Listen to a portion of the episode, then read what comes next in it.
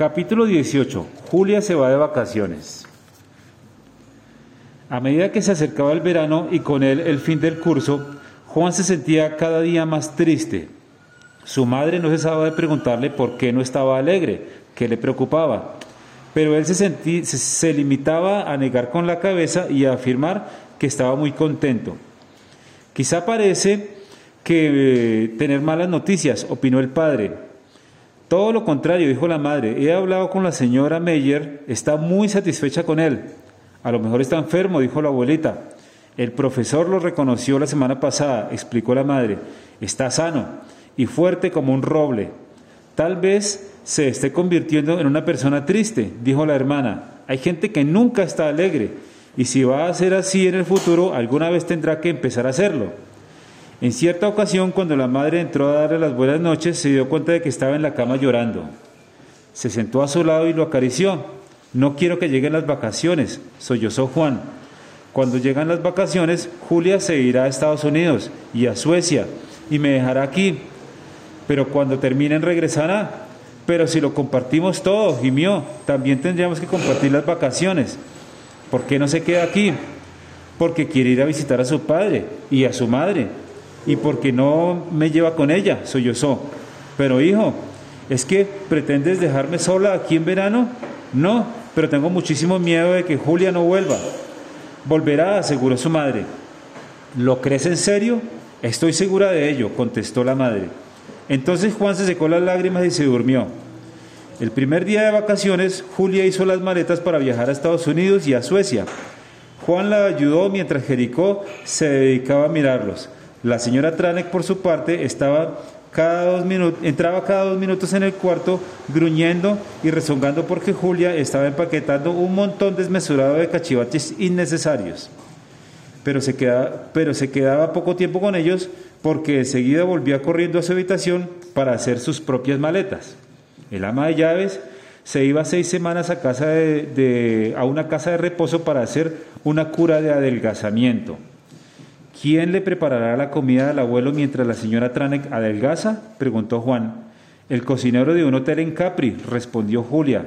El abuelo sale pasado mañana en avión hacia Capri. Juan pensó, Julia se va a Estados Unidos, la señora Tranek se va para adelgazar. El abuelo viaja a Capri. ¿Quién, ¿Qué va a hacer de Jericó? ¿Y quién va a llevar a Jericó? Julia cerró una maleta, se sentó encima de la tapa y lo miró de hito en hito. Yo no puedo, dijo. Primero, es una lata llevarse a un perro al extranjero.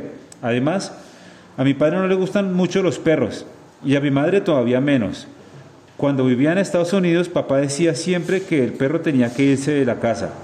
Y cuando vivía con mi mamá, ella también estaba siempre protestando. Solo el abuelo Calvarota me quiere con perro. Y tras mirarle y silbar por el hueco de sus dientes, añadió, Jericó se quedará contigo. A fin de cuentas, es medio tuyo, ¿no? Juan se quedó pasmado de la alegría de poder tener a Jericó durante el verano y del miedo a que sus padres se opusieran. A cambio, yo me llevaré al hámster, continuó Julia, porque si no, le dará un patatús de tanto temblar si Jericó vive en la casa de ustedes. Pero mis padres no pudo seguir porque Julia lo interrumpió. Tus padres no tendrán nada que oponer si yo me llevo al hámster. Incluso es mi obligación. Según tu madre, dijo que Jericó y el hámster en la misma casa son incompatibles. ¿Por qué no me dijiste nada? dijo Juan. Julia se encogió de hombros. Creía que para ti eso estaba tan claro como la luz del día. Mi única duda, Julia vaciló, era si tú me dejarías llevármelo. Julia se levantó, fue hacia Juan, se sentó a su lado y le pasó un brazo por los hombros. Pero el hámster es medio mío, ¿cierto? Juana sintió. Su tristeza casi había desaparecido. El segundo día de vacaciones, el abuelo Juan y Jericó acompañaron a Julia al aeropuerto. ¿No tienes miedo de volar sola? preguntó Juan en el carro. Pero si el hámster viene conmigo, repuso Julia. El hámster iba dentro de una bolsa a cuadros en una pequeña jaula de viaje sobre el regazo de Julia.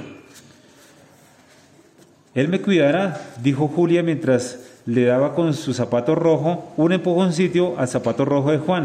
Este le dio un empujoncito con su zapato azul al zapato azul de Julia. Me entra una tremenda alegría al pensar que eh, en el regreso, dijo Julia. A mí también, contestó Juan. En el aeropuerto, el doctor confió a su nieta a una zafata. Los hijos y los hámster que viajan solos, le explicó a Juan, reciben cuidados especiales. Julia besó al abuelo en la calva, a Juan en la mejilla y a Jericó entre las orejas. Luego se marchó con la azafata al control de, pasajeros mientras su abuelo acarreaba las maletas hasta el mostrador de facturación. Juan y Jericó se quedaron mirándola. Julia se dio la vuelta y gritó, les escribiré una carta todos los días. Juan se inclinó hacia Jericó, le rascó entre las orejas, justo en el mismo sitio donde lo había besado Julia, y le dijo en voz baja, Jericó, pobrecito, tú no sabes leer.